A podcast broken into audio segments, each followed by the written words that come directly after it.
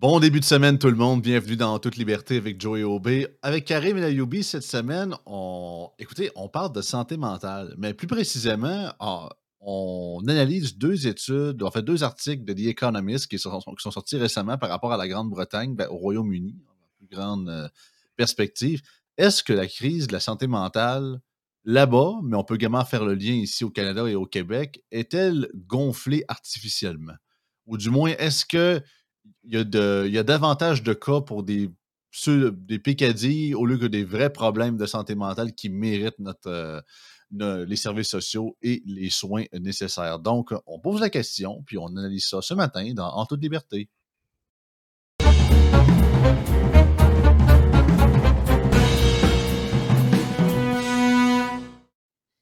Salut Karim. Salut. Ouais, fait que c'est ça, tu m'as envoyé ça, ces deux articles. Euh, bien évidemment, je, vais, les partager juste pour le bénéfice des auditeurs si ça les intéresse d'aller voir ça. C'est euh, la première, en fait, la première date du 7 décembre euh, dernier, donc ça fait environ quelques mois, c'est pas tant loin que ça. Article de The Economist, How to Stop Over-Medicalizing Mental Health. On parle vraiment, c'est ça, de, de Britain, donc de Grande-Bretagne. Et également, on peut se parler. Oui, ça va switcher. Euh, même chose, économiste, même, même journée également, 7 décembre. Britain's mental health crisis is a tale of unintended consequences. On va l'avoir. Puis en passant, euh, les deux articles ont une version audio en anglais euh, que j'ai trouvé super intéressant, surtout pour moi qui sont plus audiovisuels que, que lecteurs. C'est super bien expliqué. Bien sûr, c'est avec un accent british, mais je pense que vous êtes capable de comprendre quand même. Mais écoute, Karim, c'est quasiment. Certains diraient que c'est quasiment hérétique de poser cette question-là. Mais voyons, non, la santé mentale est un problème sérieux. On peut pas oser penser que le monde fake ou quoi que ce soit, ou que chaque cas doit être pris avec tout le sérieux du monde, mais on voit dans les statistiques qu'il y a anguille sous roche. Là. Tout à fait. Puis c'est pour ça que, puis là, je vais raconter une petite anecdote avant de commencer, avant de tomber dans le vif du sujet. Je me suis abonné récemment, il y a à peu près une semaine, à ce journal-là, au journal The Economist. Mais juste pour dire pour les auditeurs, comme tu, l'as mentionné au départ, c'est important, ceux qui sont intéressés, vous n'êtes pas obligé de prendre un abonnement pour lire l'article. Vous pouvez avoir accès à l'audio. Comme toi, Joey, tu as eu accès à mmh. l'audio, hein, c'est ça? Donc, ça, c'est quand ah, même le fun. Puis je suis pas abonné en passant. Hein, tu pas abonné, c'est ça? Je sais pas pendant combien de temps d'articles que ça le fait, mais c'est disponible même pour ceux qui ne sont pas abonnés à The Economist, donc c'est disponible pour les jeunes. Tout à fait. Là, je parlais à quelqu'un qui travaille dans un think tank euh, il y a une couple de semaines à peu près. Puis là, euh, l'individu en question me parlait du journal The Economist, puis il dit OK, tu iras voir tel article, tout ça. Puis là, j'ai dit Ouais, mais je ne suis pas abonné, ça vaut-tu la peine? La façon, il m'a regardé avec tout le mépris du monde quand je lui ai dit que je n'étais pas abonné. Le gars, il est nerd un peu, il faut dire. Il a dit Je comprends pas comment tu peux vivre sans être abonné à ce journal-là. Fait que là, je me suis tellement senti mal je suis allé m'abonner à The Economist, puis je suis pas déçu parce qu'il y a tellement de. Là, je fais pas de la promotion pour ce journal-là, mais je trouve là, les articles sont longs de un, c'est-à-dire quand vous voulez du contenu, il y a du contenu. Là, c'est pas, pas 250, 300 mots. Il y a du contenu et il y, en a. Naturellement, ça part. Il y a, il y a des chapitres sur l'économie, il y a des bons chapitres sur la santé. Il y en a beaucoup sur la politique internationale aussi. Donc, bref, je suis bien content de. Euh, là, je suis dans le free trial, mais probablement que je vais renouveler et j'ai vu ces deux articles-là de décembre dernier, donc c'est d'actualité, les statistiques sont d'actualité. Euh, par rapport, il faut dire c'est un journal qui est européen, qui est britannique, là, je, crois. Euh, oui, c'est un journal, c'est un journal britannique, donc il se base beaucoup sur ce qui se passe en Europe et sur ce qui se passe au Royaume-Uni. Mais pourquoi j'ai décidé d'en parler dans le podcast? Parce que je vais vous partager euh, quelques graphiques tout à l'heure et vous allez voir que la courbe d'augmentation de la prescription d'antidépresseurs mmh. et d'augmentation de consultations pour santé mentale, la courbe du Canada suit de très près celle du Royaume-Uni. Donc, ben, on, ouais. La, question, la question que je me posais, c'est est-ce que c'est finalement un phénomène plus anglo-saxon slash Commonwealth, manière de traiter, de traiter les de traiter les gens au niveau médical? Parce que sinon, on verrait ça partout, du moins dans la majorité des pays riches d'Occident. Absolument. Et lorsque tu regardes, euh, écoute, je pense, ben, je pense que je vais le partager tout de suite parce qu'on est comme on est, on est, on est comme dedans. Je vais vous faire. J'ai défoncé à la porte trop de bonheur. non, non, mais c'est bien, bien, bien, correct. OK, bon, ben regarde, là, ici, que, quand tu regardes cet article-là, il est assez intéressant. Euh, il dit Britain people, uh, Britain people in contact with NHS. NHL, c'est National Health, uh, National Health Service Mental Health. OK? Euh, donc, les patients qui ont, les gens qui ont été en, fonction des tranches d'âge en contact avec des services de santé, des professionnels de la santé. Tu regardes par tranche d'âge. Le petit point bleu, OK, le, ben, le petit point bleu pâle, ça, c'est 2017-2018. Le petit point bleu plus foncé, c'est 2021-2022. Donc, tu vois, tu as quand même, particulièrement chez les jeunes, 11 à 15 ans, tu as une différence qui est très significative. Ah oui. Euh, c'est en, pourcentage, donc tu as à peu près 7% versus 15% 16 à 19, même chose. Euh, tu vois, les, les, 40, 49, 50, 59, 60, 69, ça n'a pas changé grand-chose. Et les personnes âgées, tu vois quand même une petite différence. Mais c'est surtout chez les jeunes de 11 à 19 ans que tu vois une différence très marquée des consultations avec le National Health Service euh, Mental Health. C'est sans surprise, euh, parce que, tu sais, autant qu'on sait bien que les. On le dit depuis le début, que durant la pandémie, c'était les jeunes qui ont été les plus sacrifiés puis qui ont, qui ont goûté le plus, justement, à, au, niveau des santé mentales. Mais est-ce qu'il y a, je te pose la question, est-ce qu'il y aura un effet générationnel relié à ça, de, ou de peut-être un genre de nouvelle mentalité médicale qui ferait que ça sur. Euh, euh, étrangement, je comprends, on n'est pas du tout dans le même domaine, mais ça me fait penser un peu au surdiagnostic des TDAH au début des années 2000, dont j'ai été victime d'ailleurs. Ouais, ouais, ben oui, en effet, ça, c'est, il y a eu du surdiagnostic ici. Et l'autre graphique que je voulais vous montrer, que je trouve intéressant ici, c'est euh, les courbes. OK, quand tu regardes particulièrement le deuxième, les antidépresseurs, les euh, doses quotidiennes d'antidépresseurs par 1000 habitants. Et là, et ton point, tu avais mis le doigt sur quelque chose, Joey, tout à l'heure, anglo-saxon. Regarde, mmh. entre 2010 et maintenant, entre 2010 et 2022, euh, L'Italie, ça n'a pas monté de façon, ça a monté, mais pas de façon si significative que ça. Même chose pour la France, même chose pour l'Allemagne. Mais regarde les courbes, comment ils se recoupent drôlement, les courbes entre euh, la Grande-Bretagne, l'Australie et le Canada.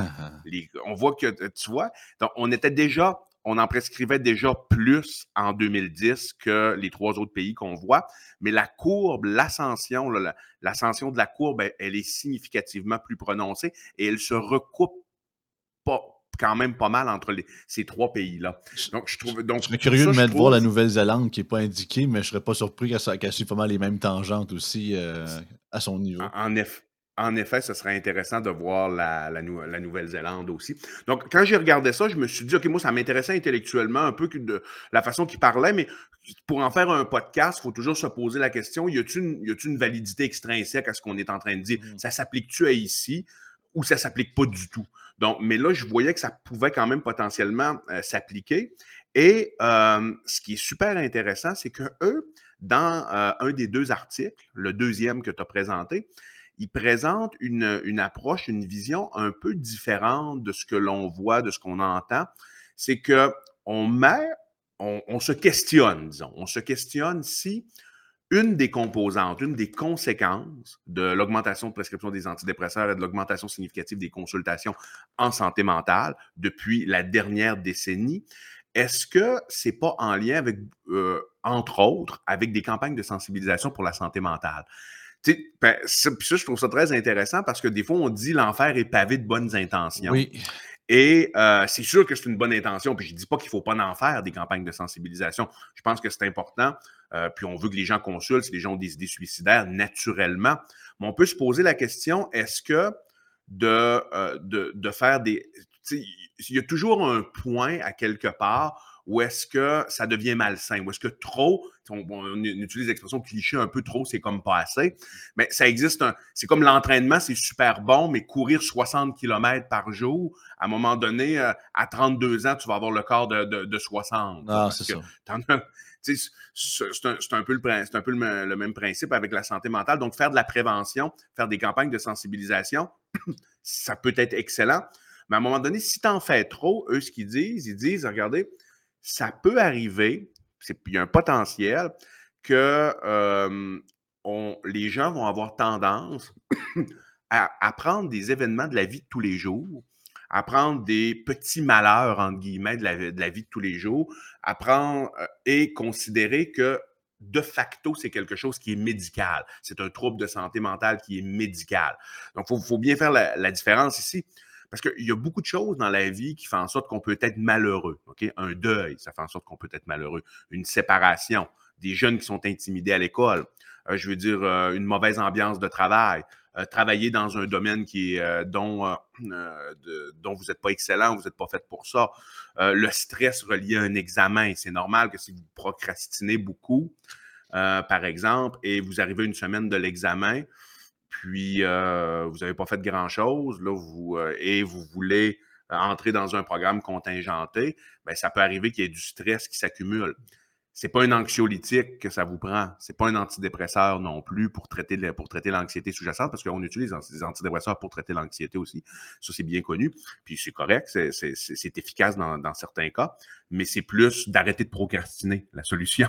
C'est pas, pas, pas, pas médical. Ça me rappelle, ça euh, me rappelle un épisode de South Park où c'est que le personnage de Cartman. Euh, il, y avait comme dit à, l'école primaire qu'il souffrait d'anxiété, puis il pensait que c'était comme une genre de maladie rare ou quoi que ce soit. Fait que là, tout le monde qu'il rencontrait, là, il mettons, arrêtez, arrêtez de parler trop fort, arrêtez de faire ci, ça, ça affecte mon anxiété, ça affecte mon anxiété. Puis à un moment donné, le personnage de Kyle, son, son ami qui, en tout cas, qui se met son rival, il dit Cartman, en veux-tu savoir une bonne Et tout le monde souffre de l'anxiété. Il dit ça. Non, c'est ça. Quoi? Ben, oui, Tout le monde souffre de l'anxiété. Ben, est-ce que, sérieusement, Karim, tu, me parles de ça, puis ça me fait. Il y a une nouvelle dans le monde de la, pop culture, il y a environ une semaine, qui fait. Euh, je préfère un semi-lien avec ça. Elle montre un peu le côté, je te dirais, qui dirait la fragilité des acteurs d'aujourd'hui, mais de l'autre côté, le genre de mentalité que tout de suite, on va automatiquement, on embarque dans le Social Services. C'est un acteur d'un des films de Marvel, qui n'a pas bien été, qui s'appelle Kumail Nanjiani. Euh, pour ceux qui avaient, il y un film dans les dernières années qui s'appelait The Eternals, Les Éternels, qui n'a pas très bien fait au box-office, en fait. Et le gars, il a, il a, avoué environ une semaine qu'il a dû suivre une thérapie suite au fait que son, le, le, film, ou qui était un des acteurs dans ce film-là, n'a pas bien fonctionné. Il a floppé en bout de ligne. Puis le gars, c'est pas le personnage principal. Les Eternals, un groupe euh, de genre de super-héros immortels. Il était, je pense, une douzaine. C'était pas genre le, main character. ça montre un peu que. Je comprends que c'est un cas de figure, mais tu sais, qu'on est comme en mode très automatique. Ah, je me sens pas bien, je vais aller consulter. Surtout que si le gars a le salaire, euh, aller voir le psy pour pas absolument pour rien. Les autres, ils rient, ils ont du fun. Mais c'est ça. le, comme tu l'as dit, le, on a, eu on a beaucoup focusé sur la prévention. Du moins, je me rappelle un peu des, certaines pubs. J'en avais déjà parlé euh, à la télévision fin années 90, début 2000. Sur mettons, il y avait encore beaucoup de stigmatisation, par exemple, sur la dépression en, milieu de travail. En gros, plusieurs pensaient que c'était comme une genre d'excuse pour avoir des vacances gratis, puis qu'ils pensaient que le monde fakait, alors que là, il y a eu des campagnes de, sensibilisation pour dire non, la dépression est une maladie, mettons fin aux préjugés, puis de ci, puis de ça. C'est correct, c'est absolument correct. Mais là, justement, avec la genre de mentalité de Ah, c'est plus de ta faute à toi, c'est la faute de, la société, c'est le racisme systémique, ou c'est que c'est la faute quasiment du système, entre guillemets, qu'il t'arrive telle, telle, telle affaire. Donc, euh, l'argument la santé mentale est plus rapide que d'autres choses. Oui, il y a clairement un danger d'hyper, de, de, faire en sorte qu'une portion de la population devienne, particulièrement les jeunes, hypersensibles à des stimuli de la vie qui sont normales pour le développement. C'est-à-dire, la grande majorité des gens qui vivent une, peine amoureuse, non pas, c'est pas médical, mais c'est normal que ça fasse ben mal. Ben, tu, vas dire dans certains, ben, dans certains cas, tu peux être content, là, mais euh, ça dépend comment ça finit, bien évidemment. c'est ça, exactement. Mais de façon générale, une séparation, un humain normalement constitué va pleurer pendant quelques jours. C'est pas un épisode dépressif majeur, on s'entend? C'est. On une euh, thérapie pour ça d'habitude, en tout cas en temps normal. Exactement, c'est en plein ça. Euh, je veux dire, il y a d'autres. Euh, lorsqu'on parle, par exemple, d'intimidation à l'école, il y a quand même, je veux dire, c'est un, un, problème qui est quand même majeur là, on voit un petit peu, ça devient de plus en plus difficile. On voit des choses dans l'actualité, ça devient de ah plus en plus difficile pour, les, pour l'autorité, pour les professeurs d'intervenir. Euh, moi, je me souviens très bien, là, puis je veux dire, je ne suis pas à bout d'âge, mais quand j'étais plus jeune, ça arrivait quand même régulièrement qu'il y avait des interventions, pas frappées, on s'entend, mais qu'il y avait des interventions physiques qui se faisaient des professeurs dans les cours de, de récré. Là, je veux dire, aujourd'hui, c'est très, très, très difficile. Tu peux avoir des accusations, puis je pas en faveur qu'il y ait de la violence envers les enfants, zéro, pas du tout. Mais je veux dire, parfois, il y, a, il y a, à l'heure actuelle, ça devient extrêmement ben, difficile. N'est-ce pas, ça le cœur, n'est-ce pas ça le cœur du problème? La, la, nouvelle perception de l'autorité dans, mettons, je dirais, vis-à-vis des nouvelles générations dans la société d'aujourd'hui. Alors qu'à l'époque, justement, ton professeur, euh, que tu l'aimes ou que tu l'aimes pas, on avait quand même un certain respect pour l'autorité, soit parentale ou de ton tuteur ou quoi que ce soit. Autant que oui, il y a, des malcommodes, il y en aura, il y a toujours eu, puis il y en aura toujours, mais quand même, mais là, aujourd'hui, sachant justement que, tu on est comme rendu en mode un peu parent hélicoptère, que là, le jeune, tu sais, ben, ben, pas plus que vendredi passé, il parlait du débat sur la fessée euh, des jeunes enfants à la joute. Là. On demandait à Luc Lavoie s'il faudrait. Je pense que c'est le MPD qui avait ramené le débat là-dessus à la Chambre des communes. sais, en gros, s'il a fessé euh, pour les, pour, comme punition pour les jeunes enfants, est-ce que c'était encore, euh, du moins c'était vu positivement encore dans la société d'aujourd'hui où il fallait comme faire l'interdire avec une loi ou une connerie du genre. Mais c'est ça, parce que là, on est comme en mode que peu importe ce que l'enfant. En tout cas, d'un point de vue extérieur, c'est que peu importe ce que l'enfant dit, je fais le pas ci, je fais le pas ça. Dans n'importe quoi, là, là, on prend. C'est pas genre, ben là, t'es certain? Non, non, non. Là, il faut le prendre par les mots, faut pas le contredire. Il faut quasiment. C'est all-in. On ne va même pas poser de questions.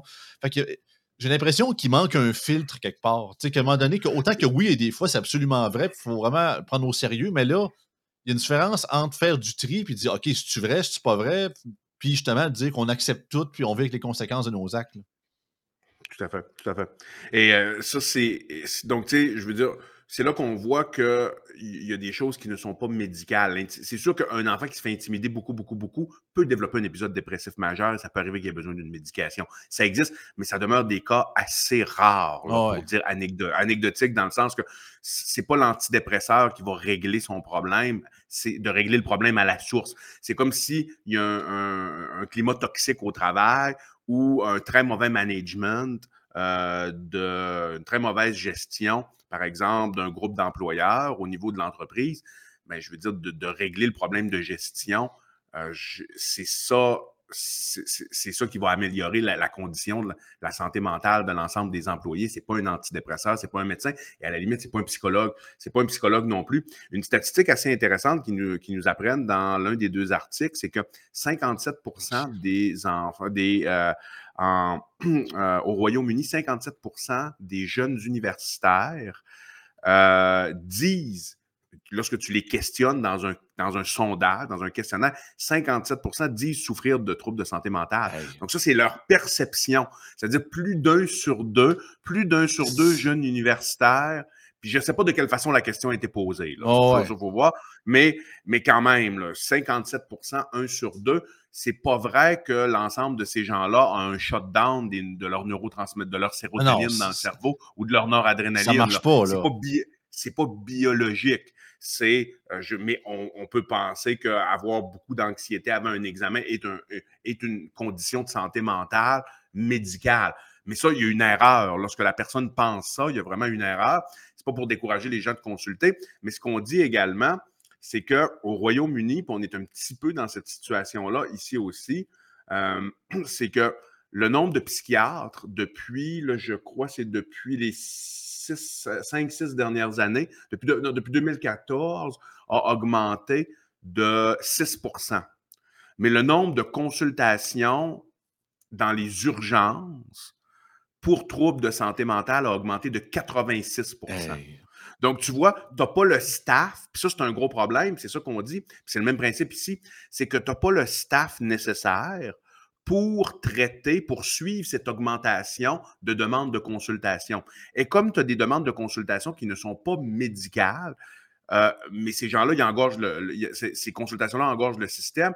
Et pour cette raison-là, les intervenants en santé mentale, que ce soit un médecin de première ligne, que ce soit psychiatre, que ce soit euh, infirmière praticienne spécialisée ou travailleurs sociaux, psychologues, ils ont moins de temps pour s'occuper des cas qui, eux, nécessitent vraiment une intervention, une intervention de professionnels de la santé. On parle de schizophrénie, de maladies affectives bipolaires, on parle de réels troubles euh, dépressifs majeurs qui nécessitent des antidépresseurs euh, et ou une, une, psychothérapie, souvent les deux. Euh, donc, il y a un engorgement du réseau de la santé. Et il faut traiter le problème en amont, il faut trouver des solutions pour traiter le problème en amont pour faire en sorte que ça ne peut pas continuer à augmenter comme ça. On ne peut pas tout médicaliser dans une société. On peut pas surtout. Et le problème avec la santé mentale, c'est que c'est pas comme la cardiologie. Hein. La cardiologie, c'est. Je fais, je un petit peu, les, je, compare souvent les deux parce que en médecine, la, euh, la science, le, domaine de spécialité où est-ce qu'on a le plus d'evidence-based, OK? On a le plus de, de, données basées sur la science et on sait le plus quoi faire avec des algorithmes étape par étape. On est bien baqué par des études. On a des outils pour diagnostiquer, pour mesurer. C'est la cardiologie. Numéro un, c'est la cardiologie.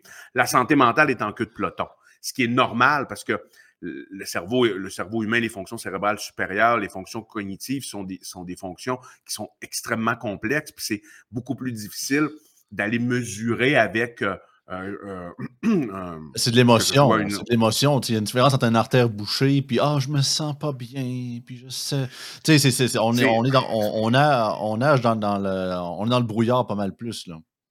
C'est ça, c'est qu'on on a des outils, tu vois, c'est plus subjectif, c'est qu'on a les principaux outils qu'on a, c'est le DSM, le DSM-5. Il y a des critères diagnostiques, mais regarde la subjectivité, par exemple. Parmi les critères pour, diagnostiquer un épisode dépressif majeur, ça te prend cinq critères sur neuf? Parmi les critères, tu vas avoir, exemple, anédonie. OK? Anédonie, qu'est-ce que ça veut dire? Ça veut dire plus le goût euh, ou moins le goût de faire des choses que généralement tu as le goût de faire. Mais, ben, je veux dire, dans, probablement que dans un, deuil, dans un deuil, tu peux avoir ça aussi. Dans une séparation amoureuse, tu peux avoir ça aussi. Ça ne veut pas nécessairement dire que c'est médical et tu as besoin d'un antidépresseur. Irritabilité, ça n'en est un. Mmh. Je veux dire, euh, tu sais, moi, des fois, il y a des gens que j'entends parler, puis ça me rend drôlement irritable après. Tu comprends? Donc, et c'est toujours après ça, tu as. C'est là le jugement du clinicien, c'est il faut, il faut pas que ce soit dû à la prise d'une substance, OK? Alcool ou drogue, ou il ne faut pas que ce soit dû. Euh, il faut que ça entraîne une, euh, euh, faut que ça entraîne une détresse significative. C'est ça, c'est en gros, c'est causation ne veut pas nécessairement dire corrélation. je pense que, je ne sais pas si c'est un exemple, tu avais déjà entendu à l'école médicale, Karim, mais j'avais entendu ça dans, dans, certains shows de médecine. je pense que c'est Dr House en plus. Ah qui, qui, disait, tu sais, when you, when you heard hooves, you, you, think horses, not zebras. en gros, ils disent que quand tu entends des sabots, tu penses automatiquement aux chevaux, mais jamais aux zèbres. Un peu, c'est. Oui, on, ah non, on connaît ça. Ça, c'est le syndrome beaucoup du, du, jeune étudiant en médecine qui a lu. Ça, c'est drôle quand même. Oui, mais on, la connaît, là, celle-là. C'est-à-dire, moi, j'ai fait euh, mon cours à. Ben, j'ai fait ma résidence à Montréal, mais mon cours à à Québec, mon cours général à Québec. Puis euh, ce qu'on disait, c'était quand tu étais jeune étudiant, là, puis là, tu étais toute fière, tu avais appris une maladie rare que tu avais lue. Puis là, tu t'imaginais à chaque fois que tu vois un patient... de la plugger. Tu essayais de la plugger. Puis là, tu avais des plus vieux patrons qui disaient, regarde, si tu t'en vas dans le vieux Québec, tu entends des sabots, là, tu peux, tu peux gager tout de suite que ça va être un, que ça va être un, que, ça va être un cheval, ce ne sera pas un zèbre. Ça peut être un zèbre, mais c'est très, très, très Non, c'est ça. Mais en gros, le principe, c'est que souvent, on se dit Ah, ben c'est sûr, c'est ça, mais des fois, c'est pas aussi clair que ça. Et justement, puis je reviens à mon, point sur l'autorité. J'ai l'impression que là, sachant qu'on a, puis on le voit, même j'en parlais avec Pascal euh, Derry dans un autre épisode dans Toute liberté il y a quelques semaines, avec la, surutilisation des tablettes comme quasiment nouvelle, nouvelle gardienne artificielle pour s'occuper des enfants pour qu'ils se ferment la trappe. On les met les écrans d'en face, puis on a à paix. Fait le, côté vraiment, l'autorité parentale est de moins en moins présente. Je comprends qu'il y a des familles qui sont encore très autoritaires, puis tout à fait correctes, puis j'ai pas de problème avec ça. Mon but, c'est pas de surgénéraliser ici. Mais justement, est-ce qu'on n'utilise pas un peu comme justement les gens des services sociaux, slash les psychologues ou les gens, ou les, ceux qui travaillent en santé mentale pour un peu dire les, les, on dit les hard truths, les, les, vérités dures à dire à l'enfant que peut-être le parent n'oserait pas dire. Ouais, finalement, ce que tu dis, ben, excuse-moi, mais c'est it's, in your head, c'est dans ta tête, là, mais finalement, c'est ça va, ça va vous avoir coûté 400$ pour que l'enfant te, te l'entende dire au lieu que tu lui dises directement. Là, fait, la, déresponsabilisation aussi des, des, des, parents peut être euh, une, peut être une cause, absolument. On a tendance à, on a tendance à surmédicaliser les choses de façon générale, euh, à, à, penser que c'est le, je veux dire, à chaque fois qu'il arrive quelque chose euh, qui fait en sorte qu'on file un peu, qu'on file pas trop bien, il ben, faut aller voir un médecin. Mais, et ça, ça fait en sorte que ça augmente, fort probablement, ça augmente la, prise d'antidépresseurs. On l'a vu sur la, la courbe. Une statistique qui est assez intéressante, puis ça, c'est constant, pas mal à travers la planète. OK, c'est des études, des études, plusieurs études là-dessus. Parmi les antidépresseurs qui sont prescrits, OK, pour euh, des symptômes dépressifs, un épisode, un diagnostic, par exemple, d'épisode dépressif mmh. majeur. OK? Combien fonctionne, tu penses? Fonctionne plus que le placebo, parce que la façon qu'on fait les choses, quand on fait des, études, on fait ce qu'on appelle des études euh, prospectives randomisées à double insu. Donc, ce sont des études prospectives, ça veut dire on ne regarde pas dans les dossiers antérieurs, on part à partir du moment zéro, puis on suit les patients, tu minimises beaucoup de billets, et tu as un groupe contrôle, tu as un groupe témoin, et le groupe contrôle est en, les deux groupes sont en aveugle, ça veut dire que euh, autant celui qui donne le médicament ne sait pas quel médicament il donne. Si c'est l'antidépresseur ou la pilule euh, ou, la pilule placebo, et autant le patient ne le sait pas. Ça, c'est pour tester une nouvelle molécule. Mais toi, tu as un nouvel antidépresseur qui sort sur le marché, tu vas faire ça. tu as uniquement. Euh, en tout cas, c'est 15 à 20% selon ah, les études. Moi, j'aurais dit la moitié, mais genre mélangé entre le placebo puis le, puis le, vrai médicament. C'est 15 à 20 qui s'avère supérieur au placebo. Ah. Là, la, pourquoi exactement? Est-ce que c'est, là, j'ai entendu, ah, les antidépresseurs, ça ne fonctionne pas. Non, non, c'est pas vrai, c'est pas ça. Ça fonctionne, mais ça, mais ça fonctionne pour des cas spécifiques. Donc, euh, qu'est-ce que ça me dit, moi, ça, puis qu'est-ce que ça dit à la communauté médicale? C'est qu'on surdiagnostique les épisodes dépressifs majeurs. Sur un vrai épisode dépressif majeur, ça va être difficile d'en sortir sans antidépresseurs parce qu'il y a vraiment un shutdown des neurotransmetteurs tu as vraiment une cinétique, particulièrement un neurotransmetteur qui s'appelle la sérotonine, qui est responsable, entre autres, de l'humeur, mais également de la perception de la douleur, qui, euh, donc, sous un vrai épisode dépressif majeur, souvent l'antidépresseur va être très efficace. Euh, puis des fois, il faut faire de l'essai-erreur entre certains, parce qu'il y a des gens qui réagissent mieux à une molécule qu'à une autre. Mais euh, comme je dis, si on le prescrit pour un deuil, un deuil qui n'est pas pathologique, ça ne donnera rien. Si on le prescrit pour euh, quelqu'un qui est anxieux à l'université parce qu'il procrastine, s'il continue à procrastiner, l'antidépresseur ne l'aidera pas. S'il faut traiter la cause, quand la cause est un shutdown des neurotransmetteurs, l'antidépresseur fonctionne bien. Sinon, ben, ça donne pas grand-chose. C'est du délestage. Vu qu'il y, a moins de services, puis c'est ce qu'on entend depuis toujours, c'est justement, vous n'avez pas il y a des gens qui sont il y, a, des services qui sont moins en moins disponibles et justement, soit les, attentes sont très longues. Fait que pour l'instant, pour pas qu'on fasse qu'on donne rien, ben let's go, antidépresseur, antidépresseur, antidépresseur. Puis autant que ça peut marcher pour certains, mais pour d'autres, comme tu l'as dit, soit ils n'en ont pas de besoin, ou soit que au contraire, c'est plus pour comme le en attendant d'avoir le réel service, que, quasiment, puis il y en a plusieurs qui terminent avec, euh, qui, qui, qui, déclarent en fait, qui, ça leur crée une dépendance euh, à ces médicaments-là par rapport à la suite. Donc, c'est très difficile par l'après. Les, anxiolytiques vont avoir tendance à créer une, dépendance, comme par exemple les benzodiazépines. Les antidépresseurs, c'est pas vraiment une dépendance comme telle. C'est pas, euh, euh, c'est plus y en a qui sont plus difficiles à sevrer que d'autres, en raison des effets secondaires du sevrage. Mais euh, l'aspect de la dépendance, c'est plus les anxiolytiques. Ouais, c'est ça, parce que ça, une des pilules que je, que, je voyais plus souvent qui étaient difficiles, c'est les fameuses, en tout cas, je connais pas le terme officiel, mais tu les fameuses pilules pour dormir. Là. Oui, les benzos, c'est les benzos. C'est ça. Bon, regarde, je de Comme, comme, comme activant C'est ça. Ben, mon, mon, père a réussi, en avait pris pendant longtemps, puis il a réussi à s'en sevrer en coupant vraiment tranquillement sur une paire de 2-3 mois, mais ça a été, ça a été dur des bouts. Là, Ouais, ouais, ouais, Non, c'est ça, absolument. Ben écoute, bonne nouvelle quand même là-dessus. C'est sûr et certain que c'est pas aussi addictif. Au moins, c'est déjà ça de prix. Non. Exact. Et le problème de ça, quand tu surmédicalises les choses, ben, tu vas amener, puis là, c'est sûr que nous, la communauté médicale, il faut se poser des questions, il faut dire on surdiagnostique, il faudrait, faudrait résister à prescrire trop d'antidépresseurs. Euh, ça, c'est dans notre cours, c'est sûr. Des fois, c'est comme le patient, tu veux l'aider, tu lui prescris, euh, les critères sont subjectifs, mais je pense qu'on a vraiment un travail à faire du côté de la communauté médicale également. Parce que c'est problématique quand que, le fait qu'il y, y, a plus de consultations pour les troubles de santé mentale et que la majorité s'avère des choses qui ne sont pas du domaine médical. Euh, ben, qu'est-ce que ça amène? Ça amène plus de consultations, Ça amène, euh, je veux, un incitatif à prescrire plus d'antidépresseurs, donc des coûts supplémentaires pour le coût de la consultation, pour le coût du, médicament. Ça engorge le système, comme on a dit tout à l'heure, moins, moins de temps à passer avec les patients qui en ont réellement besoin. Et euh, ça augmente aussi les, euh, les, les, primes d'assurance. Parce que là, ben si, si, tu sais que tu en prescris plus, les régimes d'assurance, le régime d'assurance médicaments, ça va augmenter. C'est comme les accidents de char ou les vols de char de cet incite dans, ben l'actualité, bien, bien évidemment.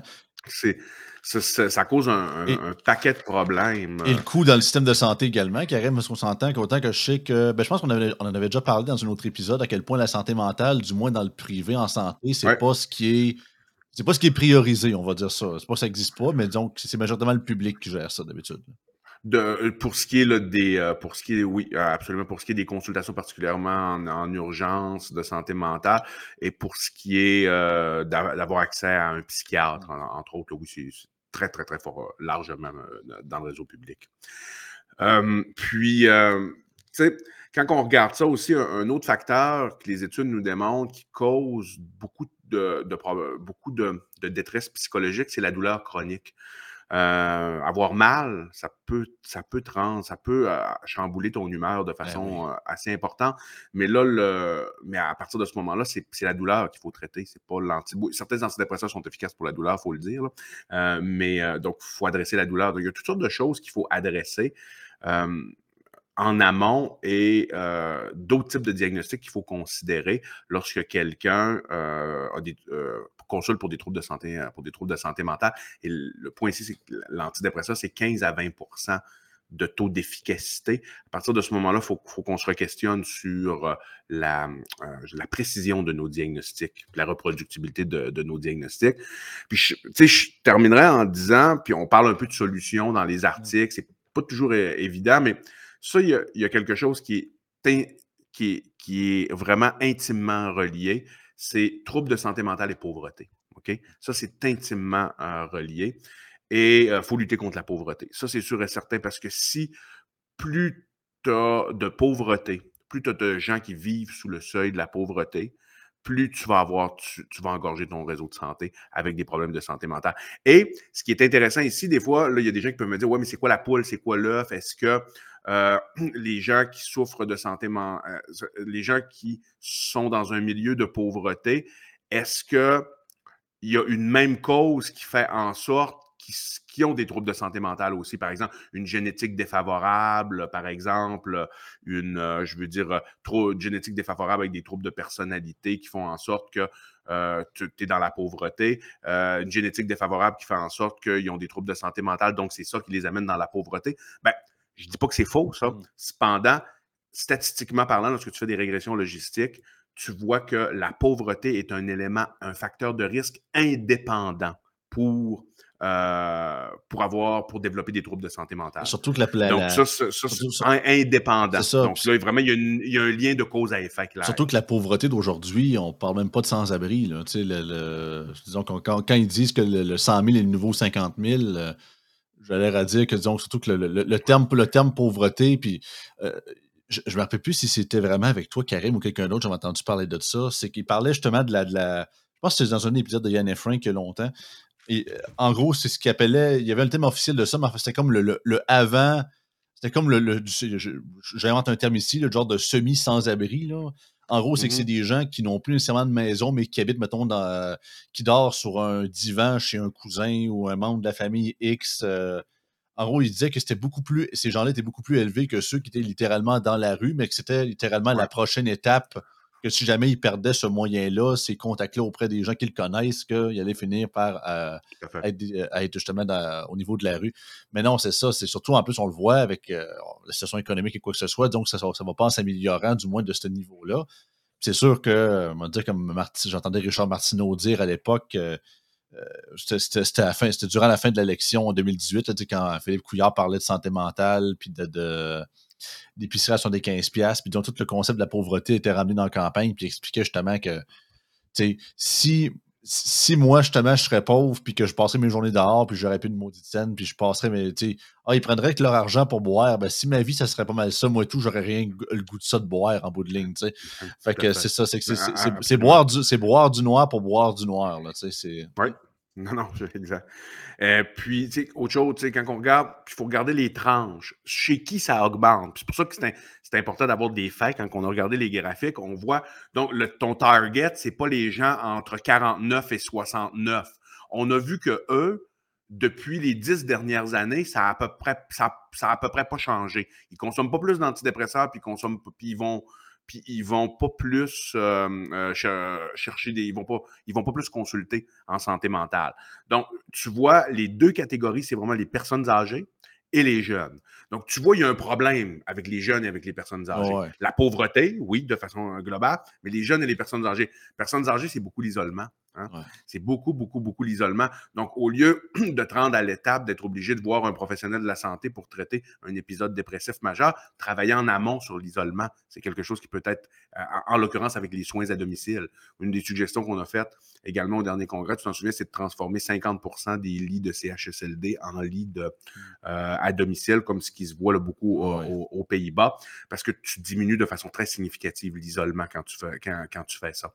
Parce que tu n'es pas, pas toute la journée dans ta petite chambre toute seule.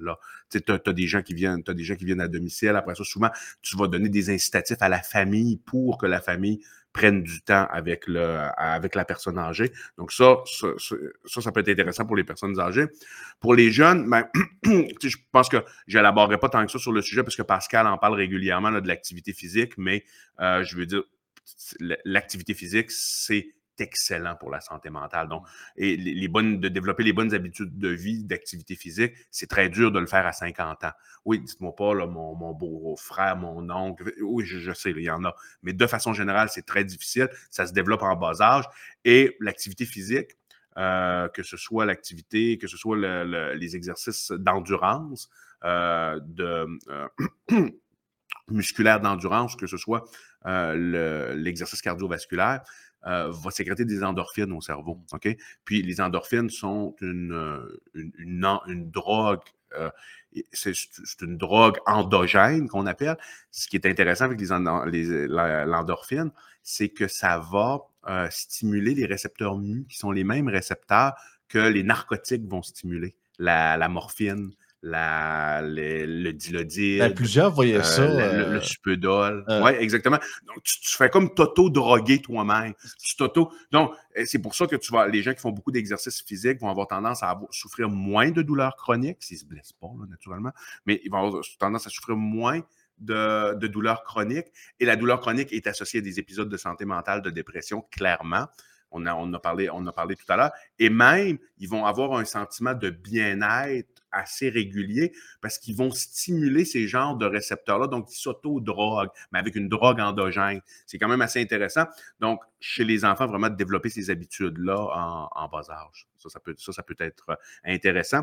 Puis finalement, l'autre chose que je dis, ben, peaufiner nos diagnostics. Ce qu'on propose dans l'article, ça, je trouve, oui, c'est important d'investir dans le réseau de la santé curatif, mais c'est aussi important d'investir en recherche.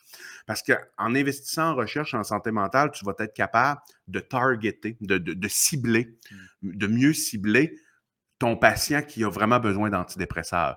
Tu peux le faire via des imageries, imagerie résonance magnétique fonctionnelle. Dans le futur, ça pourrait être intéressant d'en avoir. Faut commence déjà à en avoir en recherche pour être capable de mesurer tes neurotransmetteurs.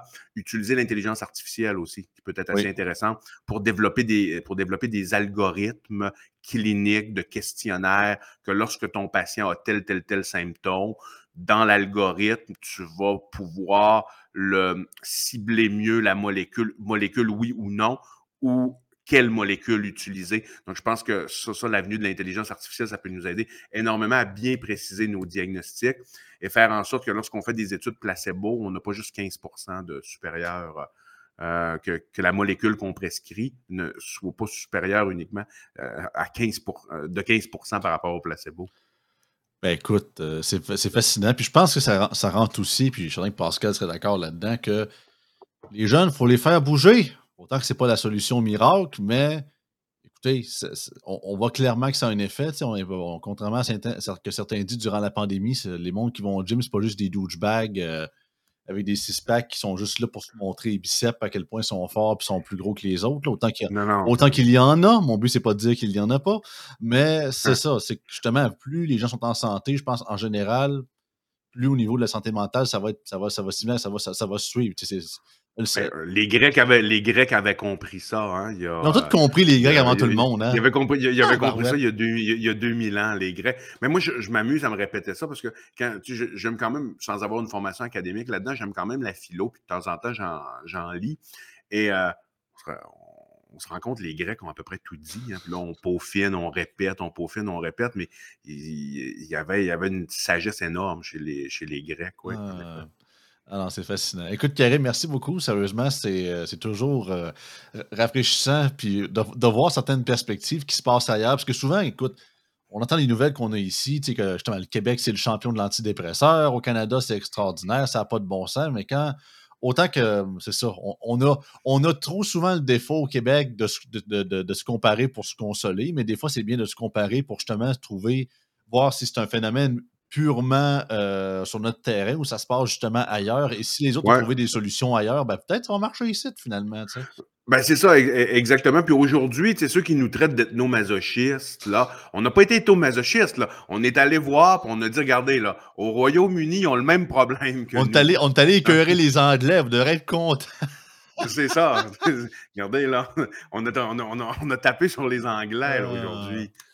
c'est bon. Fait que ça prouve que le thé, ça règle pas tout. c'est ça. Exactement. Merci beaucoup, Karim. On se revoit la semaine prochaine. Sinon, on va passer un bon début de semaine, tout le monde. Bye bye.